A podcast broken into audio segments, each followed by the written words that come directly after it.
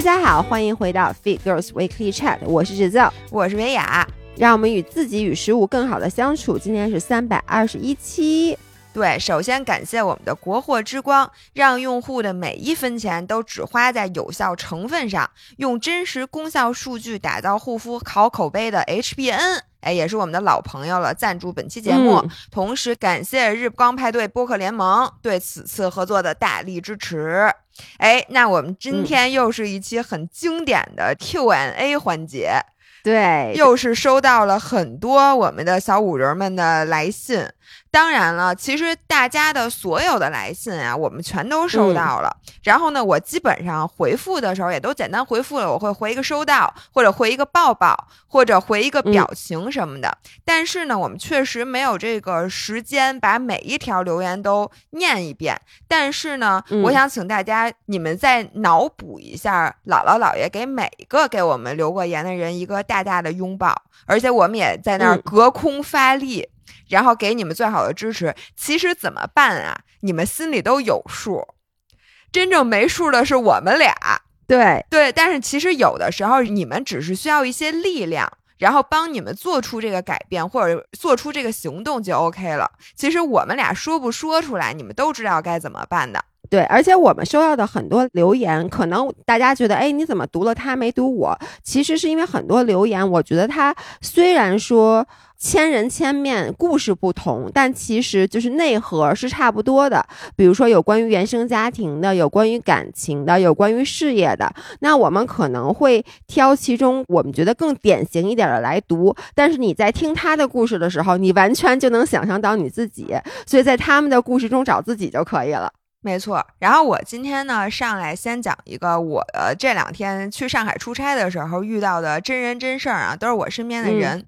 这个故事对我挺启发的。嗯就是我去上海的时候，不是去了两天嘛，然后我就找朋友吃饭，然后呢，这个朋友是一对儿，原来这个男生和女生都在北京，然后嗯后来呢，就俩月还是仨月之前，这个女生换了一个工作，然后就 base 到上海去了。嗯所以呢，我这次去上海呢，我就问她，我说，哎，我说你在上海适应了怎么样呢？她就说，正好她男朋友来上海看她，这不嗯周末嘛，然后说要不咱仨一块儿吃顿饭，我说行。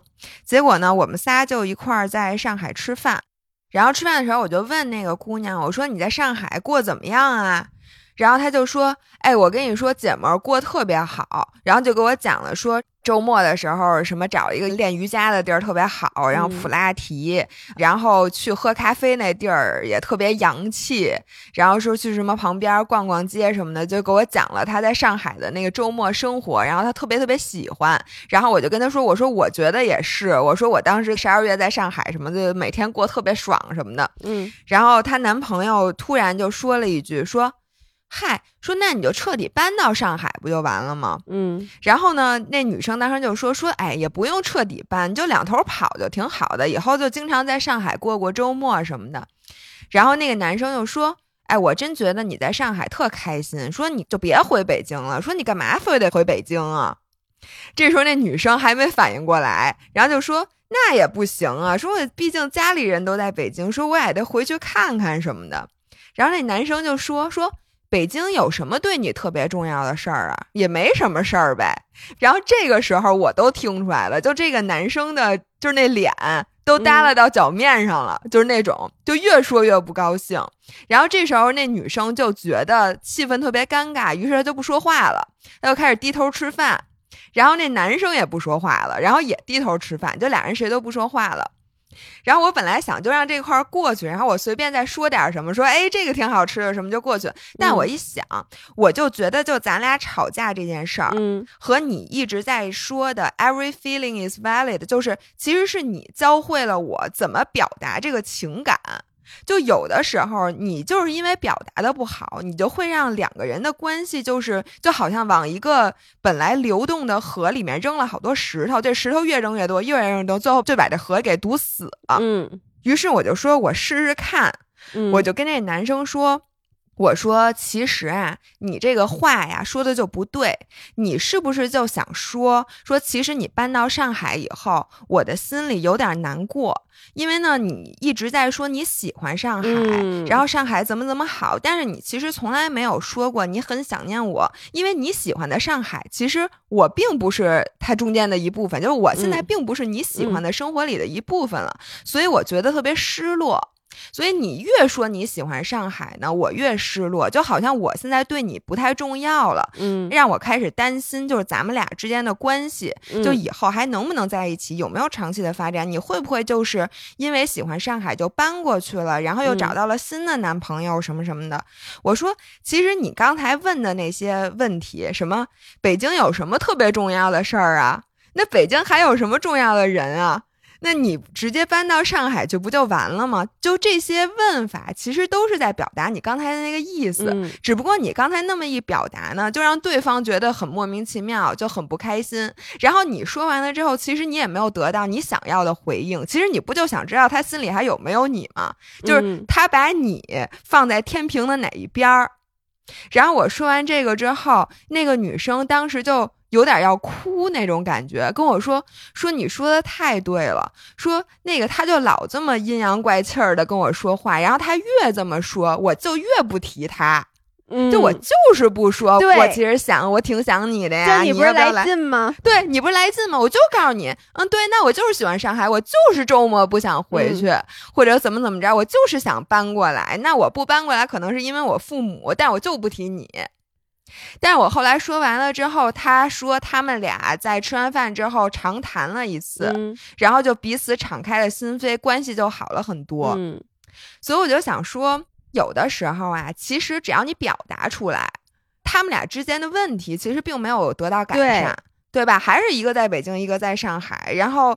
但是呢，就是说出来，其实两个人的关系就是改善了。是的，哎，我在这儿也想补充一个故事，因为反正今天是读留言嘛，就是顺着你这个说，我觉得也是跟沟通相关的一个故事，是我这次出去玩一个非常大的感受。我觉得咱俩以后真的可以当情感调解员。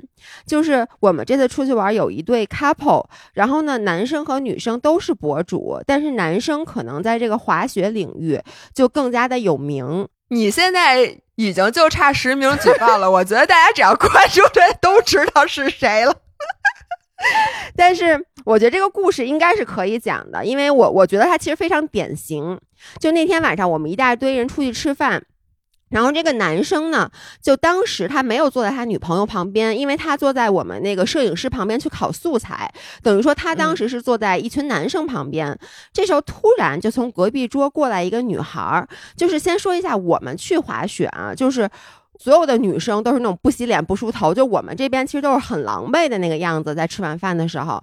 然后隔壁那桌呢，我其实不知道那些女生是怎么做到的，就是她们可能是滑完雪已经回去规制过了，但就每一个女生打扮的都很漂亮，贴假睫毛那种，化整妆，我觉得就是粉底啊那种一套，就人家那一桌的女生看上去都非常的漂亮，神清气爽，而我们这一桌每一个人都是那种就戴个帽子，然后头发乱糟糟的。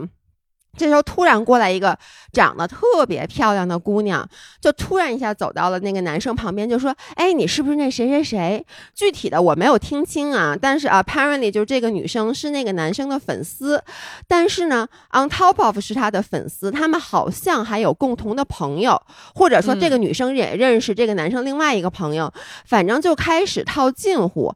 然后呢，一开始吧，我们都觉得如果是一个女生过来，比如说要求合照啊什么之类的，就。很正常，然后呢，坐在我旁边的这位女性友人，她的表情一开始是很正常的，但那个女孩接着就开始不走了，就开始跟这男生坐下了，是吗？就这个男生不是坐在椅子上吗？这个女孩就蹲在了地上，就开始跟这男孩聊起来了。然后聊起来呢，好像啊，就是聊着聊着，不知道为什么说，哎，咱俩都认识那人，结果就加了微信。然后呢？这个男生就是他对面坐着他女朋友，他女朋友的表情已经越来越不对了。我觉得这个男生他心里也是尴尬的，但是他又觉得我现在不能说，哎，我女朋友坐对面呢，就是这样就显得很刻意，显得很不大方，很小气。可能就加了微信，然后呢就继续聊，就能看出这个女孩真的是很热络。当然，这女孩可能不知道这男生是肯定不知道，首先不知道他女朋友坐对面，第二可能也不知道他有女朋友。反正我觉得这个女生。对我朋友这个男性朋友表达出来的那个意思，不仅仅是一个粉丝对一个滑雪的偶像啊，我觉得确实有点过了。确实，那这男生做的确实也有问题。对，但是呢，这个男生其实一直都很紧张。我觉得他坐在我对面，他的因为他都快崩了，他自己也快崩了。然后呢，这个女孩后来就说：“那咱们合一张影吧。”这时候我的女性友人表情已经不对了啊，就一直也不看他们俩，但就眼睛左右瞟。然后那个女孩就说：“咱们拍张照片吧。”一开始就把那个相机放在桌子上，她蹲在地上拍。结果拍了两张以后，可能觉得不太好看，就是我不知道什么原因。于是她突然一下站起来，然后你知道那个吃饭那餐桌那椅子，她突然一下就坐到了这个男生同一把椅子上。啊！我以为坐到了那男生腿上，吓我一跳。没有，但他就是因为那椅子很小，那女生突然就说：“哎，往那边点，就坐上来了。”结果就就挤到了同一排椅子，然后我这个男性朋友吓得差点从椅子上掉了下来，然后他就很默默的想不着痕迹的就往那边移，就挤到了摄影师的椅子上，然后反正就拍完了照片儿。拍完照片回来以后呢，这个男生过一会儿就回来坐了。然后就是我这个女性朋友肯定也觉得这件事儿，她现在不想说，因为大家都在，她就不想挑起这个事儿。然后这个男生是一个特别钝的人，你知道吗？就是你见过那种特别就有这种很木很钝的男生，就特别磨叽，而且对特别磨叽，所以他也觉得，哎，那你黑不提白不提，我也黑不提白不提。于是大家就开始吃饭，但是现场 气氛就有点尴尬。然后我跟你干了一件一样的事儿，就是我知道，如果我现在不去挑明这件事儿，他俩回去肯定得大吵一架。就是这女生那火就愈攒愈烈，愈攒愈烈。于是我就问男生，我说：“哎，那谁？我说你刚才尴尬吗？”然后这个男生还想假装，就那么说：“啊嗯，有什么好尴尬的？很正常啊，不尴尬。”然后这个女孩的表情已经不太对了。我就说，我说，那你觉不觉得她刚才就是那个女生过来那些举动，其实是有些尴尬的？然后你其实当时的做法应该是介绍一下我们，然后这样子不对，把你女朋友介绍出去吗？可这男生说的也对，他说就很莫名其妙，有一个你的粉丝过来就是跟你聊天，然后你非要把这一桌子人，还或者说你很刻意的说，哎，那是我女朋友。他说，我觉得没必要，就显得特刻意。我觉得他说这个其实我也能理解。就他说第一句话的时候，我觉得确实没有必要把一桌子人，包括他女朋友都介绍，毕竟是你也有自己的隐私嘛，对对吧？你也不想让说，哎，这是我爸，这是我妈，这是我女朋友，这是我们家阿姨，对你肯定不会这样的。但是等到你发现，哎，他说那个我们有共同的朋友什么的，你知道这会儿我会怎么干吗？嗯。我会跟我女朋友说：“我说，哎，看，他也认识那谁谁谁。然后这个时候跟他说说，哎，这是我女朋友。然后我们俩都认识你刚才说的那个人，因为这时候关系就更进一步了。要不然说你情商高，反正这就是他说的不对。对，这要不然说你情商高，因为我也说，我说。”当他已经说认识你朋友的时候，其实你就可以说，哎，那这个我们一群滑雪都是这圈子里的人嘛，就可以一个一个介绍。这样介绍那女生时候就说这是我女朋友。结果呢，那个男生就特别木，他就不能理解，就是他觉得没必要，然后他觉得他要是当时去说这件事就很刻意，然后结果女生就挺不高兴了，然后那女生就说说他总是这样。这个女生，她就说：“我经常我们俩一起出现在其他场合，因为那个男生在这个运动圈子里面很有名，所以大家都认识他。然后呢，说第一就是每一次如果别人介绍的时候，都说：‘哎，这是谁谁谁，这是他女朋友’，都不给他名字。但他其实本身也是一个博主，而且他们俩是一起被邀请去参加这个活动的。但他感觉自己永远是一个附属品。我特别能理解，这样特别不好，对，特别不舒服。第二就是这个女生就觉得。”这个男生很少主动的去介绍他，他就会觉得你是不是不想让别人知道我是你的女朋友？所以我就把这两个原因都跟那男生说了。我说，你看，就是我说你这样子会让女生觉得你是有点觉得带着他丢人，不想让别人知道他是女朋友。但这么说完了以后，那个男生本来他是不能接受说，哎，你们为什么要强迫我去？跟一个陌生人去介绍所有人，但我说完了他的感受，我说你这样子会让女生的感受非常不好的时候，他就接受了他就说啊哦，原来是这样的。他说那对不起，我确实不知道你是这种想法。说那以后我一定注意。说我错了。过一会儿还给那女生发一微信，说刚才坐在对面的是我女朋友。不，这他这事儿干的有点蠢。发什么微信？对，我觉得他发微信这招太傻了。他发微信还还跟那个我们女生是不就坐在旁边那桌对？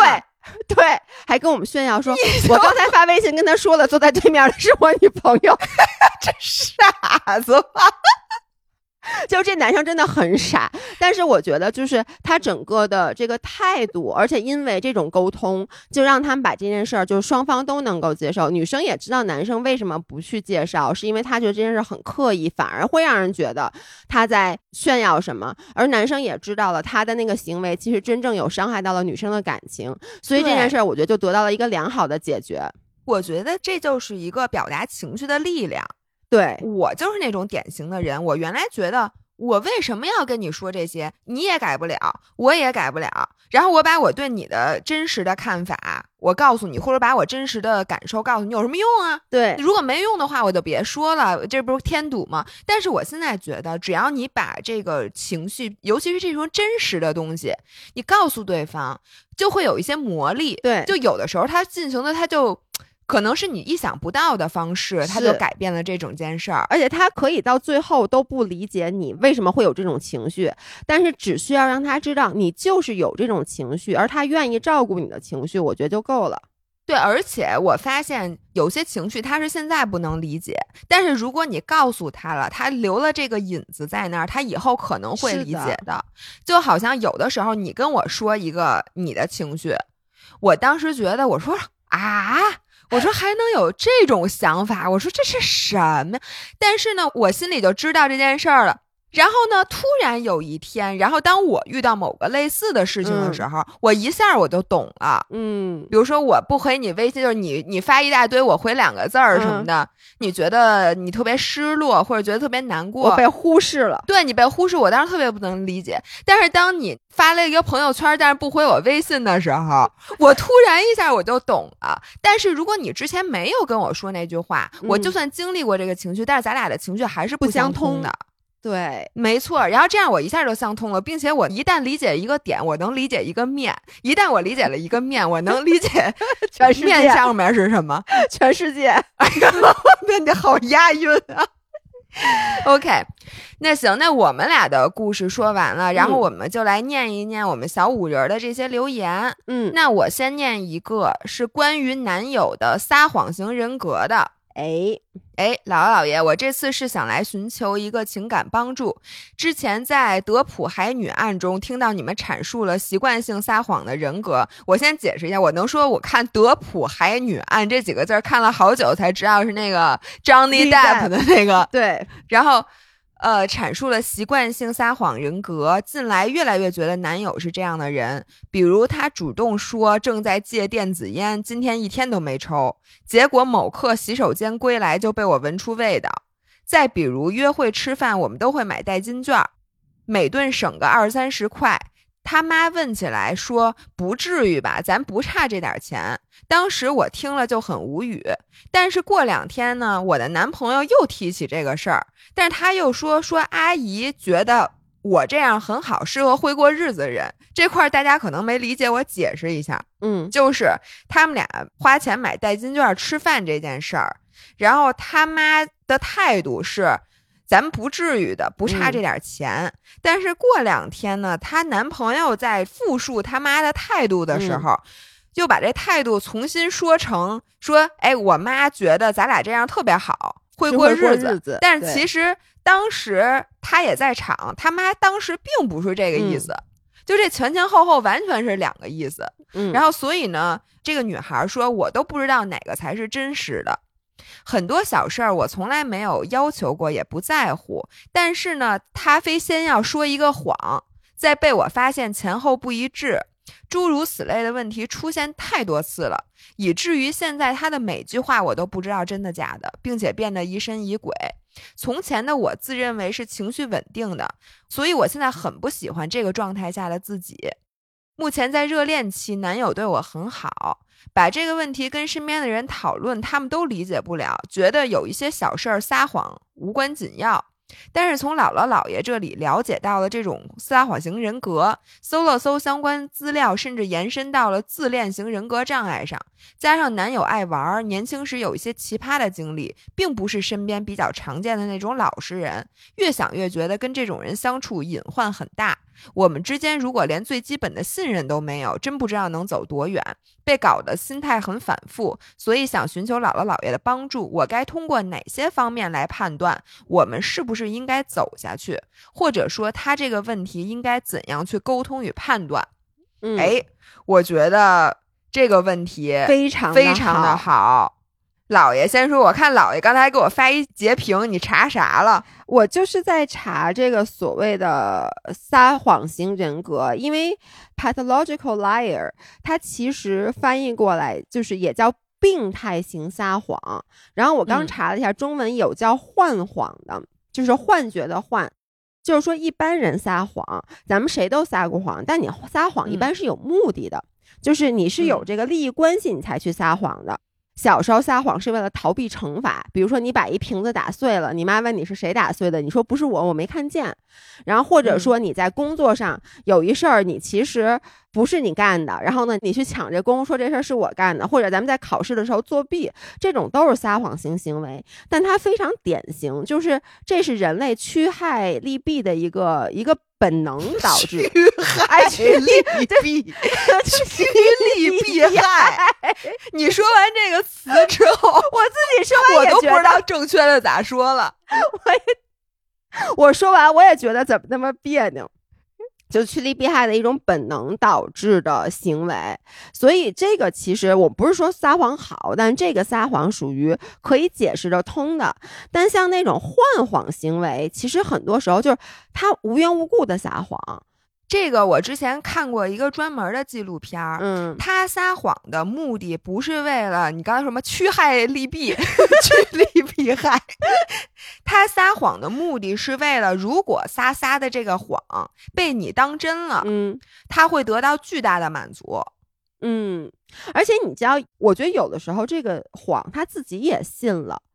就是很多人，比如说幻想型的，对，他是幻想型的，他就会比如跟你说，我举一个例子啊，比如说你中午吃了面条，但是你问我说，哎，你中午吃什么呢？我说的啊，我吃了火锅。其实这两件事儿，哪件事儿我吃了什么，对你一点关系都没有，对我在你心目中的形象也一点关系都没有。但是我就忍不住，我就是想撒这个谎。然后呢，撒这个谎，一个是像你说的，就是让你相信我吃火锅了，给我带来了满足。我说多了，我自己也觉得，哎，我中午吃的什么呀？是不就是因为其实你想吃的是火锅，你不想吃面条，所以人家问你的时候，你就说我吃了火锅，这样好像你真的吃了火锅一样，就很满足，是吗？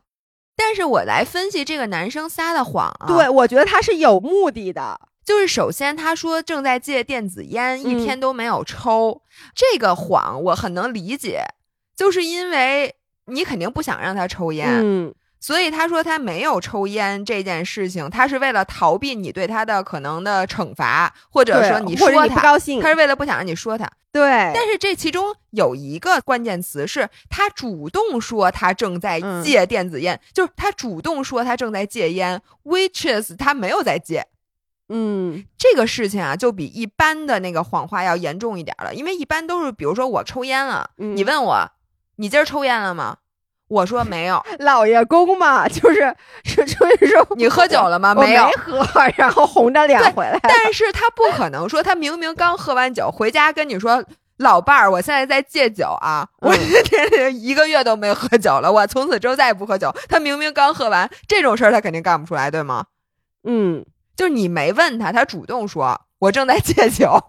对，就这个也是故事，我们其实看的不是很全，不知道是不是因为你之前跟他有过一个沟通，就是说我不喜欢你抽烟，所以他主动跟你说说我在戒烟了已经，然后我这两天都没抽，但他其实抽了，所以这个是一个关键的点，因为我觉得如果说是你确实表达过你不想让他抽烟，那他跟你撒谎这件事儿我就能理解，因为像刚才姥姥说，他是为了逃避，比如你说他或者你不高兴，但如果你们俩压根儿就你也没说过说你得把烟戒了，他就主动的说我现在不抽了，然后又抽，这个就是更往撒谎型人格那边去偏了，因为是他主动去撒一个没有必要的谎。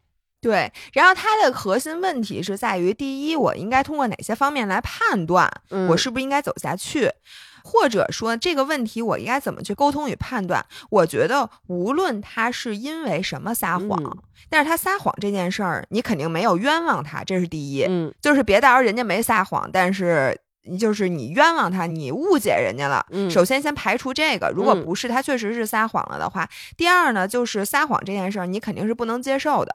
嗯，就甭管他是因为要逃避惩罚，还是因为他有什么撒谎型人格，哎甭管是因为什么，我想问一下啊，就比如说他第嗯二个例子说。就这个男生跟他说：“哎，我妈觉得你是一个很会过日子的人。”其实就是你知道，男生有时候夹在这个婆媳中间，他是需要嗯去抹这件事儿的。就是嗯他这个抹只是恰巧被你发现了。就经常有这种，就比如说儿媳妇干了一件事儿，婆婆其实不太满意或者怎么样的，但她会，我觉得一个好的儿子就是跟妈那边说，比如说有那么一件事儿，你女朋友不想干，但你会跟你妈那边说啊，她其实特别想帮你干，妈就是她一天到晚都在想着什么什么，然后又跟你媳妇儿这边说，说我妈特别特别喜欢你，一天到晚老惦记着你，让我就比如说给你媳妇儿买一什么东西，说是我妈让给你买的，但其实不是他妈让给买的。我觉得这种谎三炮，我觉得其实是维持一个稳定友好的婆媳关系的必备，因为我觉得这个时候男生 play 的 role 很重要。哎，我觉得不是，我觉得你可以把，比如说他妈现在的态度是，你们俩没有必要买这个代金券儿，嗯然后他女朋友的态度呢，就是买代金券儿省钱。嗯，我觉得这个事儿他应该怎么处理？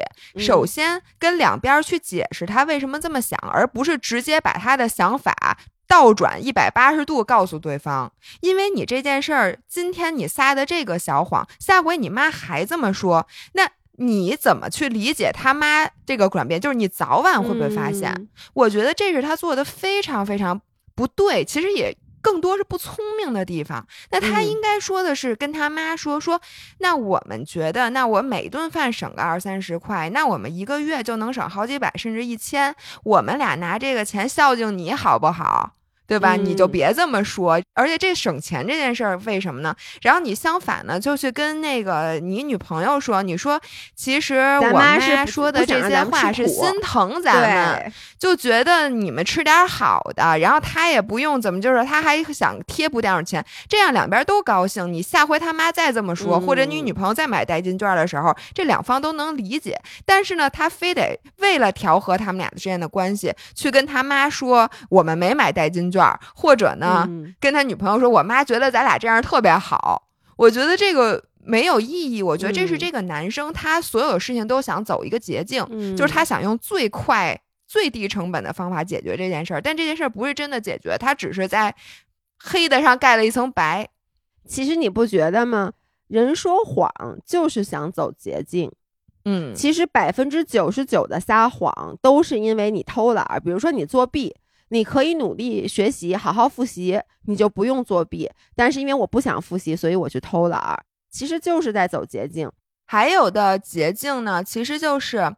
我觉得有一点啊，就是说他为什么要主动说他在戒烟？嗯其实他是想让他女朋友得到他的认可，嗯，就是我其实是想让你觉得我非常棒，让你为我骄傲。嗯但是呢，我老也干不出来那种让你能表扬我的事儿，所以呢，我就主动跟你说，我说我现在正在戒烟，然后这件事儿就会让你此时此刻 at the moment 觉得，哎，你真棒，哎，我能跟你说这事儿，老爷公老干。所以我想先说啊，我觉得你男朋友不是典型的习惯性撒谎人格，就他撒这些谎，其实都是有很强的目的性的。他其实是还是想去讨你开心，或者让你认可他。你知道老爷公就戒烟这种谎，老爷公老跟我撒，但是他不是戒烟。就我给你举一个例子，下礼拜哎，等会儿。我想跟大家说一件事儿啊，嗯就是因为你们知道，现在我在万宁，然后嗯姥爷在北京，我们俩都开着视频的。嗯刚才我刚 看见老爷公从后边过去，你现在说这个，你是不是就为了 让让人家那个张涵听见呢？对我就是要点他一下。我给你讲啊，是这样的，我今天上午就抓到了他一个谎话。哎，这期节目播出的这一天是下周二，对吗？下周三就是我生日，所以呢，你这他他又说他给你买礼物，其实他没买。就是你知道吗？而且我都忘了，我能说第一，我都忘了我下礼拜要过生日，我也忘了我我需要收生日礼物，我就本身也不太在乎这件事儿，这么多年了。然后老爷公先生在我在新疆的时候说了一句，什么等你回来，什么给你买的礼物是什么让你冲浪的什么全套装备，我就说冲浪有什么装备啊？冲浪需要什么全套装备、对呀、啊，不就是一湿衣吗？刚才回来，老爷公又跟我说：“赶紧咱们研究一下，你过生日给你买什么。”我说：“你还没买呢，是吗？”他说：“因为你在新疆，我问你，你也不理我。”我说：“你没问我呀，就是你知道，他就是那种张口谎话就来，而是他主动提出来的，说：‘哎，你这生日礼物，这已经无数次了，每一次都他老提说，哎，你这个生日礼物，我其实都给你看好了，但他其实他根本就没看，他只是先提前一个礼拜跟我说，让我意识到。”他知道这件事儿了，但他然后就忘了。我从来没有一年收到过老爷公送我的生日礼物。哎，咱们就从这件事儿来说，就是咱们来剖析一下。我觉得他干这件事儿的唯一目的，嗯就是为了在此时此刻让你开心一下，对，对吧？比如说，我现在跟你说，哎，我给你买了一生发帽，老伴儿，你是不是现在就对这生发帽充满期待，就特别开心？对，但是其实我我没有买，嗯，那过两天我发现我没有买，但我还想让你再开心一下，怎么办呢？我就跟你说，哎，那生发帽你要哪种啊？哎，说那个你想要哪个？我跟你说就是这样的。我不是有一次跟老爷公吵架很严重，就是我们家那个汽车上面不是要装那个顶架，用来装自行车嘛。然后呢，夏天的时候我就跟他说，我说你看一下，因为我说咱们赶紧买。他就说，哎呀，反正现在咱们也不怎么骑了，双十一再买吧。我就说好。结果到了双十一，我就跟他说，我说，哎，你那顶架买了吗？他就说，哦，说我我我我定了。我跟你说，他当时那个表情，我就知道丫一定在撒谎。就当时姥姥还说说你根本没必要，你干嘛要这么不给人面子？但我当时就说，我说那你来个拿来给我看一眼。他在那儿翻，然后翻的时候我就说你不就在订单里吗？他就说哟，他说其实吧，我就是问了那个人，他可能没货。我说那你让我看一眼聊天记录，然后他就拿不出来了。结果最后给我一看，上一次问还是六月份的时候。哎，我跟你说啊，就是你的这个沟通方式就有问题。咱们就来好好剖析，就比如说咱们现在遇到这种事儿，我觉得那五人遇到的情况可能就跟你这情况有点类似，但是她男朋友会更加严重，因为张涵这个纯粹是我觉得迫于你的淫威之下，你知道吗为了让你开心也问题是挺难的。every single time，包括我家里要装那个 Netflix 那事儿也是，就是我其实生气的点是什么？就是。你如果没做，那你早早的就跟我说哟，我没做。但他老说我问了，对，你也别主动跟我说你干了，而且我都没问你，你就跟我说你干了，然后最后发现你没干这件事儿，就特别傻，对不对他只是当时那个 moment，他是想让我高兴。他可能在这个时候，他突然不知道说点什么了，他就想让我高兴，他就说：“哎，我给家里装一 Netflix，我已经问好了。”但他其实没问。对，然后我觉得咱们是不是可以这么沟通？就比如说，你下回比如抓到张涵一件事，比如就是生日礼物这嗯件事儿，说那个涵涵，我知道其实你 我我不能跟他这么说涵涵没。事儿，我知道其实你还没给我买那个礼物呢，但是你是不是就觉得你应该给我买一个礼物？但是你还没买，但是你就想让我先开心一下，所以你就撒了一个谎，说其实我也能理解，这是人之常情，因为你就是想让我开心，我知道你心里还是有我的。但是呢，你知道，就是你撒的这种谎吧，不但没有让我开心，还让我觉得特别纠结，因为我不喜欢你撒谎，尤其是你这种毫无意义的谎，因为你今天说完了这件事儿，第二天你会发现你没干，那我今天的喜悦远远不能弥补之后我发现你没干的时候对我造成的，而且我。并不是因为这件你没给我买礼物伤心，我是觉得，那你以后说的其他的话或者其他的承诺，我到底该当真不该当真呢？如果咱俩只是那种普通的男女朋友也就算了，咱们俩是要一直一起生活的，所以呢，你这件事儿现在对我造成了很大的困扰，所以我就想问问你，就是说你到底是怎么想的？那你觉得这件事儿上，那你能做出哪些改变？比如说。就是你也不要质问他，因为我觉得有时候对撒谎这件事儿吧，大家的态度就跟那个做贼就是抓住你了，对。但是我想说，你你能不能不要再拿我举例了？你拿我举例，我有点想象不出来。你现在在抠脚的，我特别尴尬。对，不是因为我跟老爷公这这太多年了，就是他们是热恋。就是我觉得这还是有很大区别的。我们在一起已经快十三年了，我跟你说，他真的，他他动一下脚趾头，我就知道他要撒什么谎，所以一切尽在我的掌握中。而且我现在一点儿都不跟他生气，我就是懒得搭理他，反正还最后给钱就完了。你这件事儿啊，是因为他撒谎这个行为已经不对你造成困扰了。对，因为你都知道。他撒的谎，首先就是因为一二三这些事情，你觉得无伤大雅。对，是的。其次是呢，就是他能造成的损害也非常有限，并且你已经不会再因为他撒这个谎去怀疑他这个人怎么样了。对，我觉得这是最重要的。对他就是因为那点事儿，然后就说那几句话，就跟我爸说他那个戒烟戒酒说了大半辈子一样，就没有人再把这句话当真了。那我觉得这样也是 win win，因为呢，他撒完谎他也爽了。然后呢，大家也不跟他一般见识，也没有受到他的伤害，我觉得就挺好。但是对于这个女孩来讲，我觉得跟这个男生有一次特别深入的沟通是有用的。你不要去质问他，说你为什么撒谎啊？你是不是觉得我特别傻呀？你是不是觉得我特别好骗啊？或者说你嘴里还有实话吗？就是这种事情，你就是一个很无效的沟通，因为这个话他没法接进去，他以后呢不会停止撒谎，他只会把这谎越撒越大，越撒越圆，为了是不让你发现，因为他知道一旦你发现了，你就是这个结果，而且呢，你永远都不知道那他到底是因为什么去撒谎，所以我觉得你就找一件小事切入，比如说他说他没抽烟，但其实他抽了，然后你就跟他说我。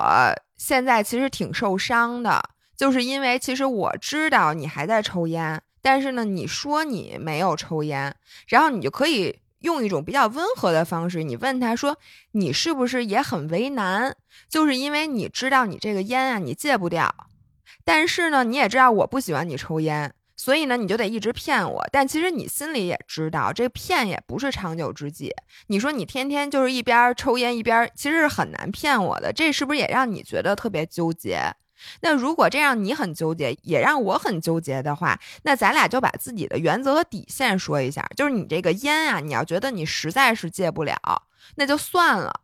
那我在说我的原则，比如说我是不是一定不能接受一个抽烟的人，还是我更不能接受一个撒谎的人？你们俩把最真实的东西说出来，可能会发现一个叫什么 common ground，就是你们俩是可以有协商的余地的。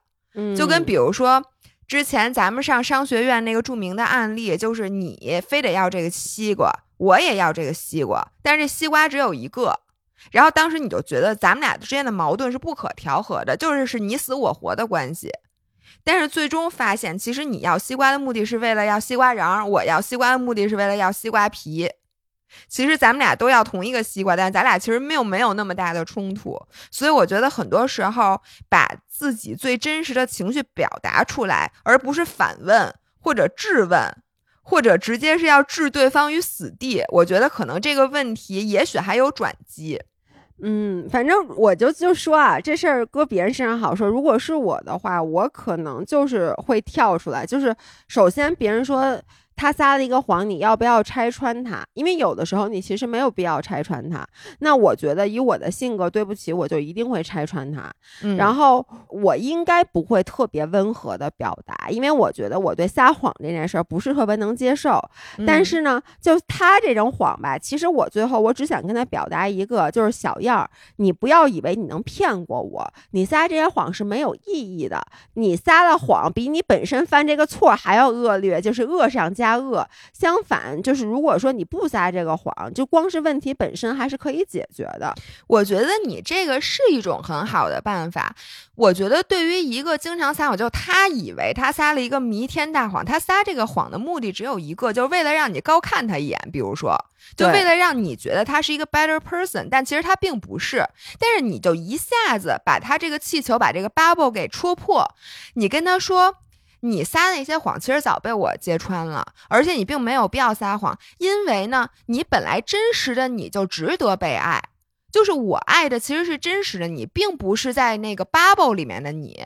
如果嗯听到这个，没准他以后就真的没有必要再撒谎了，因为他原来觉得可能觉得自己不够好，我必须嗯依靠这些谎言才能让你爱上我。但是真相往往不是这样的，嗯，所以我觉得这种真实的力量，就是你直接戳破他这个力量是非常 valid 的。嗯，OK，我们 move on 到下一个。姥姥姥爷晚上好，最近一直被一个问题困扰，十分无力。我的舅舅是我妈的亲弟弟，这几年不知道干了什么，亏了很多钱，估计是赌博或者炒股。因为我姥姥有点重男轻女，特别宠舅舅，所以我舅舅出了什么事儿都帮他解决。舅舅今年快四十岁了，一直和姥姥住在一起。曾经有个工作机会去南京，但是姥姥不愿意他离开，我舅舅也懒，自然就不去。我妈自从和我爸结婚以后，两人独自到上海打拼，现在也是能在上海有比较好的生活了。我爸妈从来没有依靠过任何人的帮助，在上海打拼到这个程度，还要抚养两个小孩，真的很不容易。但自从我舅舅出事后，姥姥每次给我妈打电话都是抱怨这个抱怨那个。我妈其实也很无奈，有时候会和姥姥争吵，内心很想帮忙，却真的无能为力。因为在上海的开支很大，有房贷，我弟和我上学也花不少钱，真的是没有更多的钱了。可我姥姥就是感觉完全不懂我妈的心酸，可能是她太宠儿子了吧，老是发给我妈只报忧不报喜。我妈每次打完电话，心情都超级差，影响了我们一整家的情绪。但现在影响就更大了，我就问完身边所有的亲戚借钱，还有不知名的渠道贷款。我姥姥姥爷一把年纪了，为了他现在重新开始工作。我姥爷身体很不好，现在还要上夜班，然后他每个月都要问我妈要钱，不还的那种。当然了，我们也没指望他能还上。现在我妈和我舅舅、我姥姥的关系都挺僵的。我妈心里其实是想帮忙的，但这些事儿弄得我们一家都特别不安宁。还有更可笑的是，年底我舅舅打电话问我爸借他的年终奖，说就借八千。我们家给了他的钱已经不知道多少了。如果借了这八千，他能把所有问题都解决，那这八千块钱就送给他了。但是他摆明就是完全没有能力解决，只是要到处借，拆东墙补西墙，一个人搞得两大家子都不安宁。我现在在旁边看得很着急，这种事情我没有能力插手。就想问姥姥姥爷，是我们这个姥姥姥爷啊，不是他那个姥姥姥爷啊。就想问姥姥姥爷有没有什么办法能让我妈心情好点，让我们自己的生活不被打扰。作为一个晚辈，如何做和劝才能够得体不逾矩，但能有所帮助？嗯，哎，我首先想说，这个五仁儿他是非常得体的，嗯就是他其实你看啊，首先先说有什么办法的时候，不是说先说不让自己的家不受打扰，首先说的是先让我妈心情好一点心情好点儿。对对，再让我们自己家不受打扰，并且呢，他没有想说我直接跳出来就跟我舅说你以后不要再那什么，就直接强行嗯切断他舅和他们家的联系，而是说的嗯是我怎么才能得体。因为他自己也嗯是知道有很多就是他妈那一大家子的事儿是他妈的事儿，他作为这嗯个小家的成员，其实他无权干涉他妈做的很多决定。嗯所以我觉得从这个角度来讲，我觉得我们这五人儿其实本身他挺成熟的，所以说他岁数不大，是的。对吧？哎，我我觉得这个、嗯 他说的这个问题特别特别难解决，因为这是每一个中国就这种咱东亚这种大家庭，对，就是我们就对于家里的亲戚，肯定都是要帮衬的，嗯这个是我们的一个文化和一个传统。但是我一直其实之前在想一个问题，就是帮衬到什么程度，就是你。亲戚之间，甚至父母和子女之间的这种所谓的经济上的帮衬，不光是经济啊，包括比如说父母可能是出了一些什么事儿，就这种帮衬的边界在哪儿？嗯，就是什么时候叫是个头儿？因为我个人是比较自私的一个想法，我就觉得最重要的是先是我的小家庭，嗯就是我自己和我的小家庭，然后其次是我父母，而且可能也是因为我们家亲戚不多，嗯所以就是没有那么。严重的这种需要帮衬的。但是我其实想说两个故事，一个是就是我姥姥和姥爷他们那个年代从山西来北京的时候，因为当时觉得要来北京打拼嘛，然后就觉得带着，因为当时我舅舅刚出生，然后呢就把舅舅留在了老家，然后到了北京以后才生了就是我妈、二姨和小姨，等于三个女儿是在北京出生的，然后从此以后这个家庭就是天壤地别。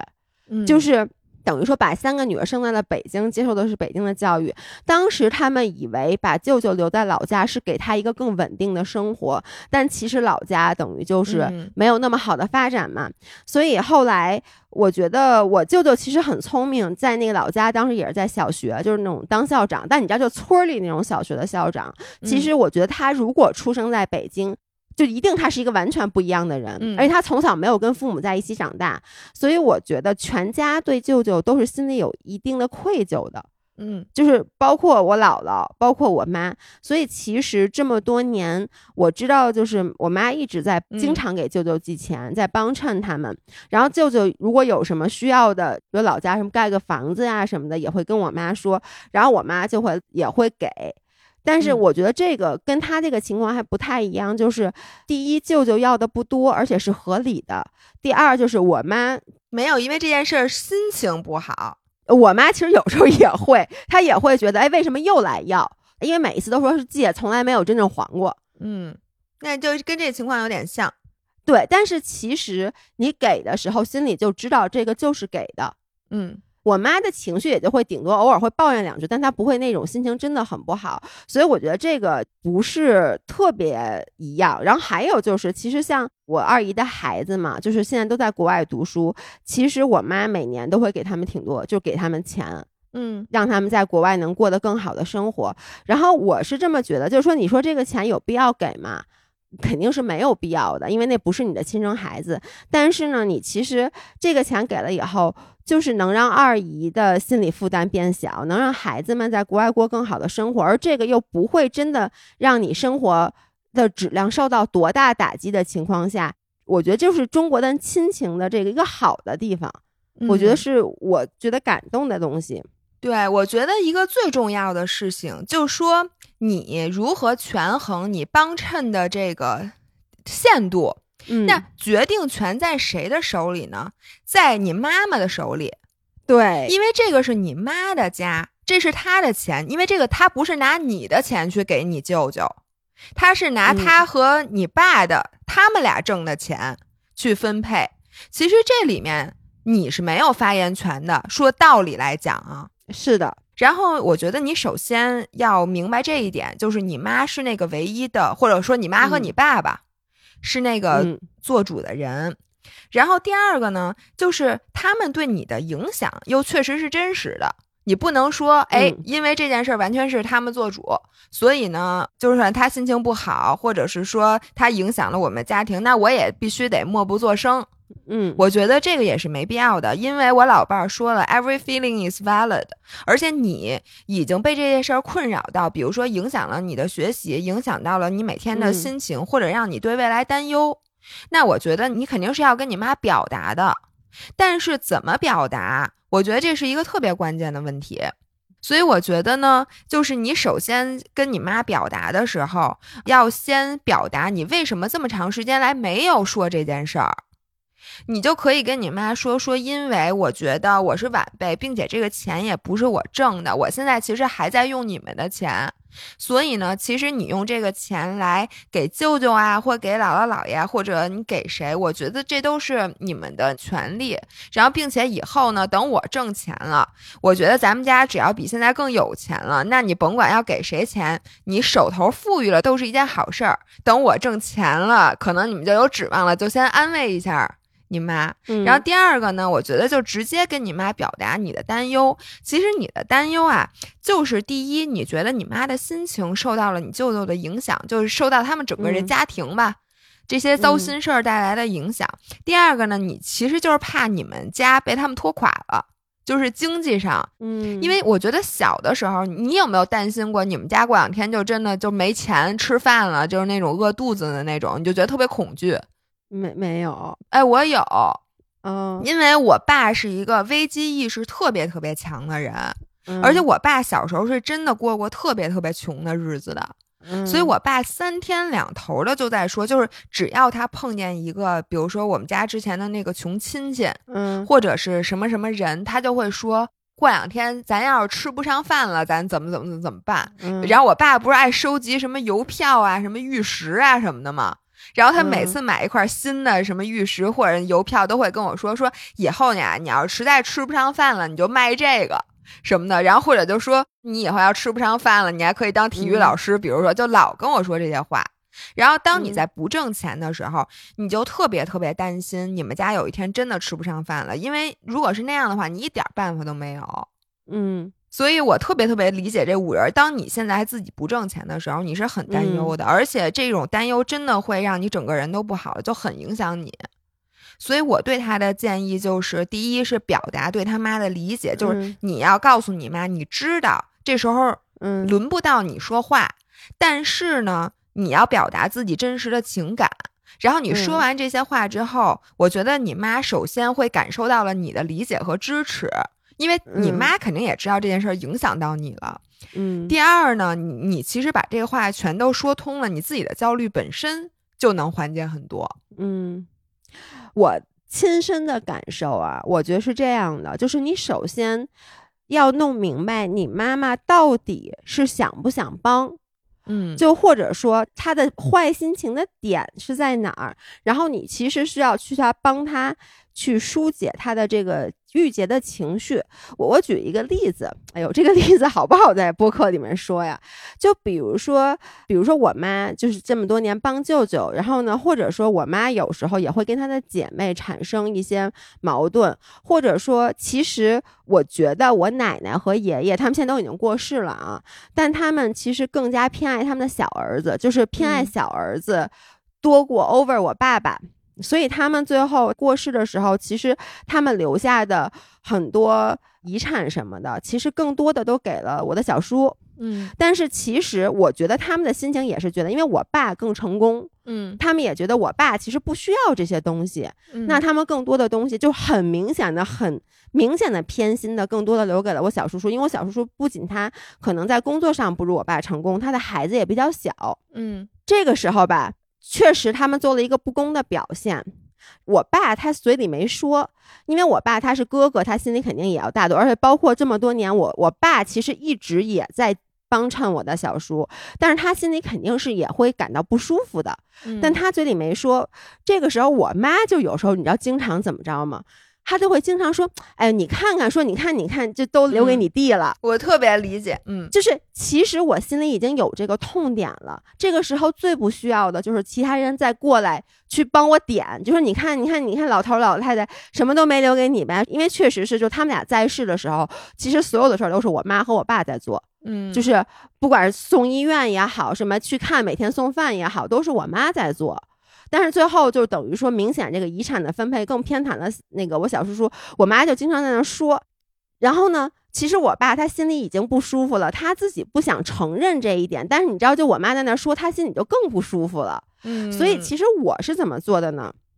我那天实在受不了了，把他们俩叫在一起坐在那儿，我就跟他们说：“你要理解为什么爷爷奶奶把钱更多留给小叔叔，是你弟弟，对不对？就是因为他现在混的没有你好，而就算他们把这个财产非常公平的分配了，我就跟我妈说，我爸也会拿出这些再给小叔叔的。”对，因为其实到最后都是家里面的人自己在去匀这个东西，你其实心里不甘的是，你觉得父母对你不公平。然后我就跟我妈说，我说其实我爸他心里不知道嘛，他心里也知道，但这个时候他需要的不是我们再去责，就是反复的说这件事说，哎，你看这么不公平的事儿，你怎么不争取呀？对对对，因为其实没有意义，而这个时候我们反而去帮他疏解他郁结的情绪，就是说，你看你对小叔多好，将来我就说嘛，因为我小叔的孩子比我小二十八岁，所以我经常会说，我说将来他孩子长大了，一定也是我在帮衬，就是你要去帮他疏解这个情绪，告诉他其实这么做没有问题，是 OK 的，而且大家看到了你的付出，嗯，所以我爸的心情也好了。对，所以这个时候，我觉得就是我觉得不要再跟妈妈说说，哎呀，说你看看咱们家都已经这么苦了，或者说你看咱们家都并没有这些多余钱，还要给舅舅。而既然啊，就说这么说，如果这个钱你能不给，你真能跟父母，就是跟你的姥姥、跟你的舅舅脱离关系，就过好你这个小家，我觉得也是没有问题的。说实话，如果是我，我可能会选择这么过。但是如果你妈没做这个选择，她还在选择继续给家里钱，再跟你姥姥维持这个关系，那这个时候她其实最需要的就是谁过来帮她一把，去让她觉得这个比较别扭这个心情，帮她去舒缓一下。所以你反而要说，哎呀，妈妈，你这个那没办法，谁让这是你哥呢？对不对？那这是你亲生的嘛，你是血缘关系的，那这咱们中国传统，咱就没办法。因为既然他已经选择去做这件事儿了，那这个时候我们就只能去推波助澜。而不要去阻碍他。对我现在觉得，嗯，父母做的任何的选择，我都不想干涉，因为每个人有他自己的价值观。就好像你说，如果你有了孩子，你希望你的孩子帮你决定一些事情吗？我觉得你也不希望，他只会让你觉得更加为难。所以现在我就觉得，就像之前我说的，把齐老师当做闺蜜一样。你说闺蜜做的决定，甭管是她跟你怎么抱怨，那她决定跟她的男朋友复合还是分手，我觉得轮不到你去帮她做这个决定。你只是在她做完这个决定之后，让她过得好一点，或者让她心情好一点。嗯，但是我们本身不要插手这件事儿。对，而且跟将来你挣了钱以后，就比如说现在我挣了钱，我怎么去支配我的财产，我也不需要我妈来告诉我。比如说，比如姥姥给我借二十万，然后我就借给她了，那这件事儿就是我也不需要我的父母来告诉我说，二十万不是一笔小数目，你这个还是要去，就是我已经决定借给姥姥了。我这时候需要的是我妈过来跟我说，哎，你这事干得好，你真是重情重义。其实你需要的是这个，因为或者说。给他的时候，你就要想好了，这个钱呃拿不回来了，你也 OK。对，你妈需要跟你说的是这个。对，就是当一个人他已经做了一个决定的时候，真正爱他的人就是会对他这个决定，只要不违法啊，不违法的话，百分之百的支持。不管你心里觉得这个决定是对与否，甚至很多时候你觉得他做了一个违心的决定，但是我觉得一个成熟的做法不是你站起来点醒他说你这个决定是违心的，你其实不想这么做，因为他决定既然已经做了，你就是需要去支持这个决定。对，这就让我想起了。前两天我听文化有限那个播客，然后里面说了一句话，说真正的爱是什么？真正的爱是想触碰但缩回手，就是有的时候你想管，你想要去帮他干这个，想要去帮他做决定，想要帮他去避免什么东西，想要帮他达成更好的事情，但是你发现你把手缩了回来。嗯，就是因为他是他，你和你，我觉得就是爱其实是有边界的。但是我觉得我们真要做的是什么？是表达自己真实的情绪。就我觉得你可以不干涉别人的决定，但是你要告诉他你最真实的想法。我觉得这个是我今年一个特别大的转变。老伴儿，你觉得我棒吗？特别好，我觉得你马上就要取代我成为咱们两个中的情感情感导师了。OK，那我们时间有限，我们就念最后一个问题啊。嗯，姥姥姥爷，你们好，我想让你们帮我解答一个人生中的困扰，也可以说是我长久以来的心病。我是一名大四的学生，二十三岁，家在河南。今年遇到了一个感觉还不错的男孩子，我一方面想要进一步发展，一方面对于谈恋爱这件事儿，我又是非常害怕的。原因是因为我有狐臭。被我的母亲遗传，并且很有可能以后我的孩子也会被遗传狐臭。我是在初中的时候发现的，在大一的时候做了狐臭手术，所以现在味道是变好了，但是在我的腋下留下了大概五六厘米的疤痕，很丑。我再也不能穿吊带了。我是牡丹，之前没有谈过恋爱，现在这个是我的初恋男友。我没有告诉他我有狐臭这件事儿，但是我每天都怕我告诉他了以后，我们的恋情就结束了。但不告诉他呢，我心里又寝食难安。然后后面巴拉巴拉还有很长，但基本上就是在表达这个意思。然后他想问我们，那我现在到底应该怎么办？我要不要在现在告诉男友我有狐臭？他不是没有狐臭了吗？这是我的点。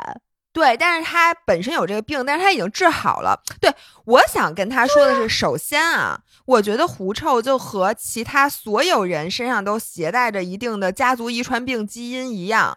比如说啊，我们家的人都高血脂或者高胆固醇，那我会跟我的初恋男友，比如我们俩这在我突然跟他说，我说哥们儿，我必须要告诉你一件事儿，就是我有高血脂。我胆固醇高，并且我跟你讲啊，我高呢，很有可能在我老了以后，虽然说现在我没事儿啊，身体比较健康，但我老了以后可能血管就堵了，然后我就嘎嘣了。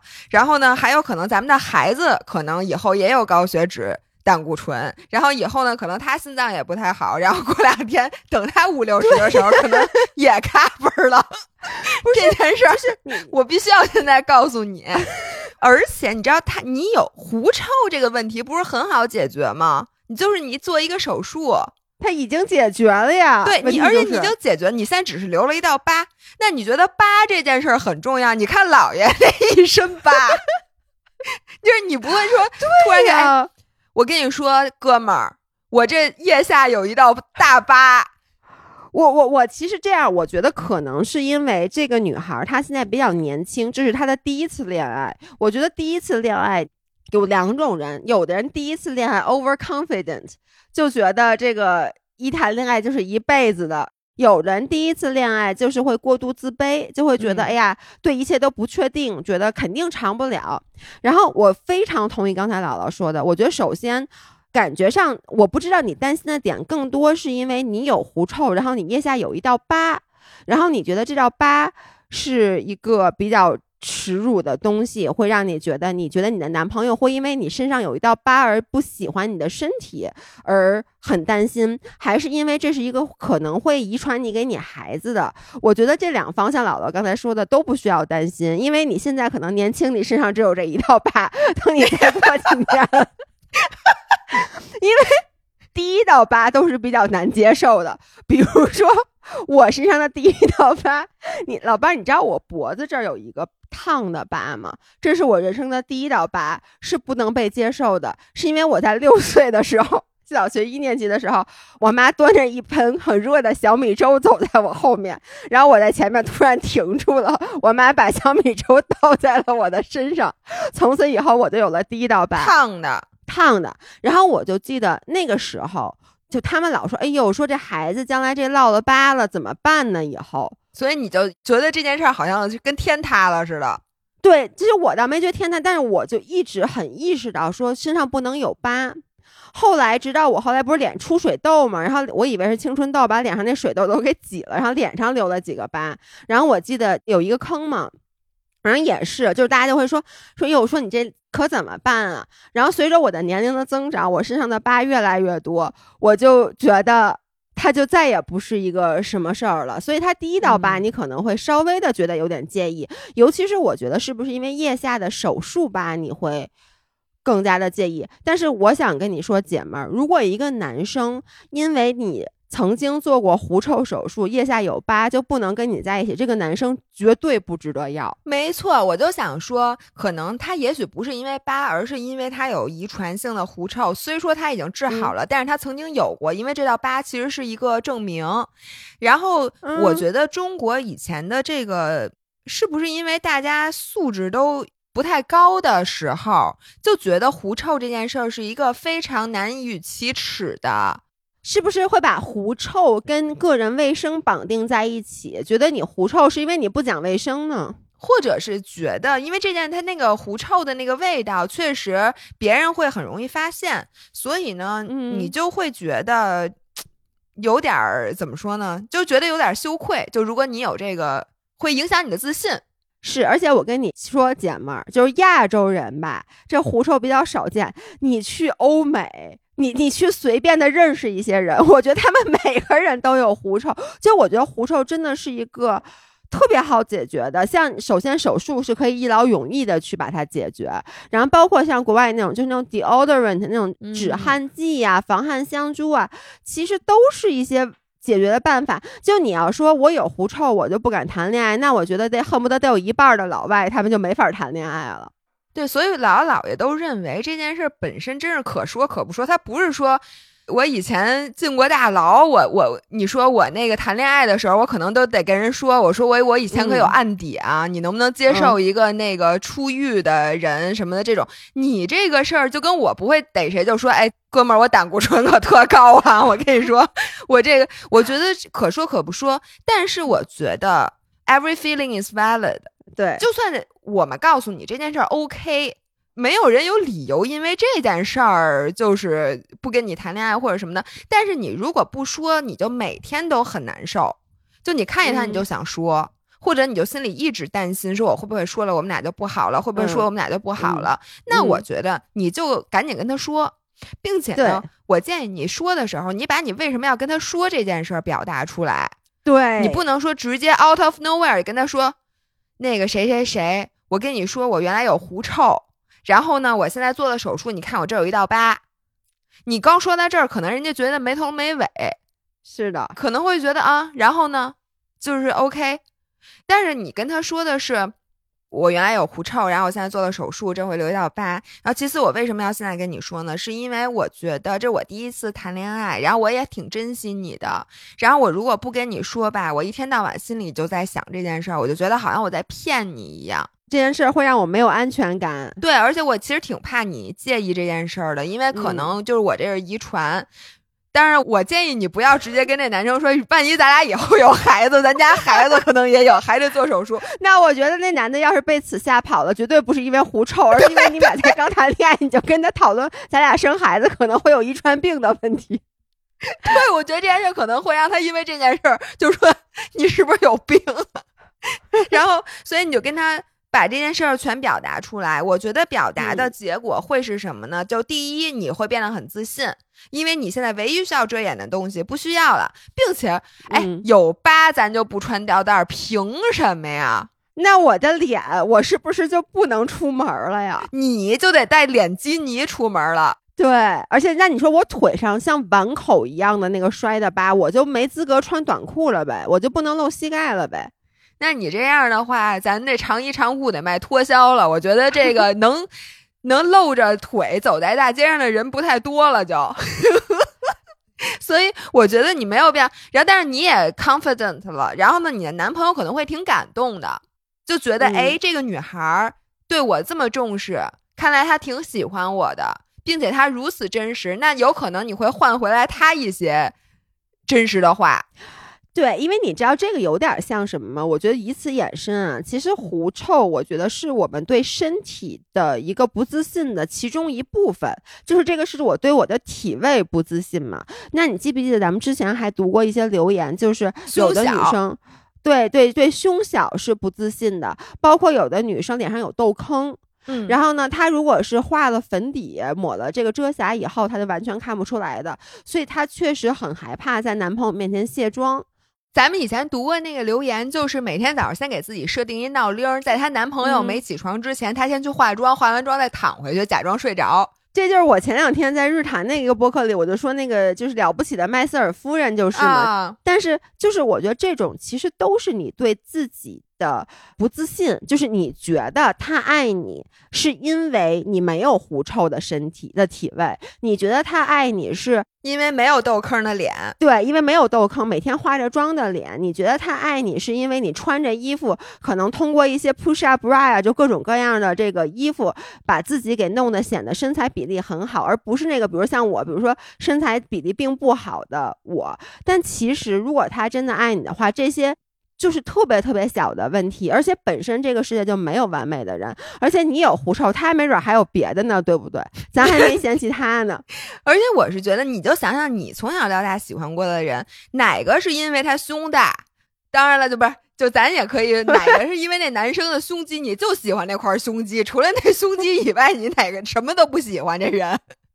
然后或者你喜欢他，就是因为他的皮肤洁白无瑕，没有其他的原因，只有这一个原因，根本就不可能的，对吗？你现在想象你喜欢的那个人，然后呢，他那个腋下有道疤，脸上有好多痘坑，然后他的胸肌消失了，你会不爱他吗？其实你不会的，你喜欢的这个人，只是因为他整个的这个套餐对你的吸引力，所以我觉得咱们大可不必。因为你自己身上的哪个缺陷啊或者什么的，然后就陷入那种特别不自信的那种感受。我觉得真实真的是最重要是的只要你勇于表达你真实的你，我觉得是最大的力量。所以你看，很多时候虽然有瑕疵，但是我觉得真实本身就有力量。那接受真实的现状，并且实实在在的做事儿，我觉得更是一个真理。对，哎，这由此我就引到了 HBN，、嗯因为 HBN 是咱们的老朋友了。我觉得 HBN 真的是这么一个牌子，就是很真实。最早我知道 HBN 是因为它在国内的那个，因为现在 A 醇大家都知道，那会儿还嗯没有人知道的时候，它就填补了这个 A 醇抗老护肤的空白。就特别特别早，你跟我说 HBN 的时候，我才知道了 A 醇。对，而且他宣布说，我只做能被权威临床验证真实有效的护肤品。所以你看啊，他的宣传从来不是都是做那种 branding 的品宣，就是那种嗯就讲什么 A 醇，然后弄那种花里胡哨的。他其实你看，首先他有自建的这个实验室。并且他们并不是去炒作概念，而是比如他们的产品通过了极其严苛的，比如说瑞士的 SGS 第三方人体功效检测。哎，这个检测其实我还真的参与过，就是比如说你的化妆嗯品要拿到这个检测，它是公开的去招募这些受试者。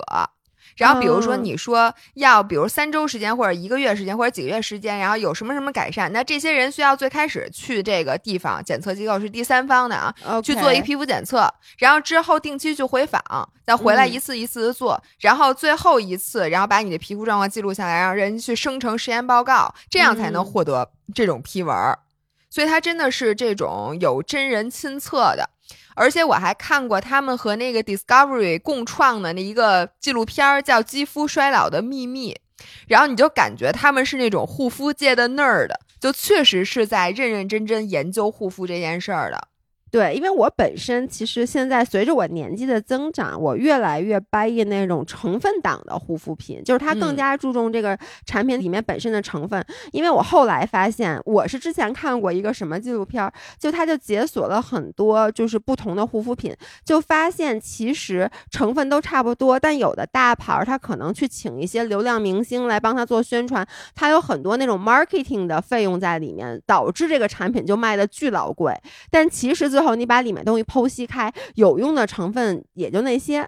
对，所以 HBN 你看啊，他就没有去找流量明星做宣传，他们嗯干了一件什么事儿呢？他们和中国日报和新事项共创了一条致敬科学家姚蕊的这个故事片儿，大家在这节目上线的时候应该可以看到。然后这个姚蕊是谁呢？他是中国天眼 FAST 的馈源仓的系统负责人。这个中国天眼是中国自己的射电望远镜，是世界上单口径最大、最灵敏的射电望远镜。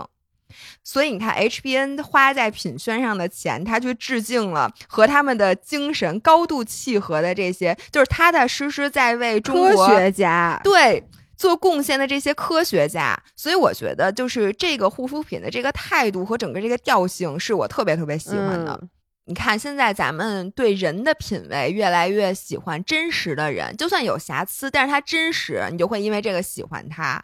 对，然后喜欢一个牌子，其实我觉得只要他在认真做事儿，只要他求真，他务实，嗯，我觉得虽然说听起来沉闷，但是你就会觉得特别喜欢，特别欣赏。对你记不记得我之前在三十五岁生日那期播客里面，我就说我一个巨大的改变。小的时候吧，我特别不喜欢别人说我是一个务实的人，或者说我是一个努力的人，我觉得这就在骂我笨。就是我，我就特别想让别人说我是什么特别聪明的人啊那种的。但是随着年龄的增长，我越来越意识到，就其实就是求真务实才是一个人最宝贵的品质。我觉得对品牌也是一样的。对，然后我想让大家听完这期节目，能够感受到，就无论你现在觉得自己走入了绝境，还是事与愿违，还是进退两难，我希望你记得自己身上还有一种巨大的力量，叫做真实。我觉得有时候真实能在你体内迸发的能量，是你现在可能意识不到的，或者你无法想象的。那我们今天这期节目就到这里吧。嗯，然后下一期我们应该会录一个跟姥爷这次去新疆滑雪有关系的 update。对，就 update 一下我们俩最近的生活。OK，那还有最后跟大家说一下，就是明天记得给姥爷来过生日。哎，对，提前祝姥爷生日快乐。好，那我们今天就到这儿，下回再见，拜拜。拜拜。So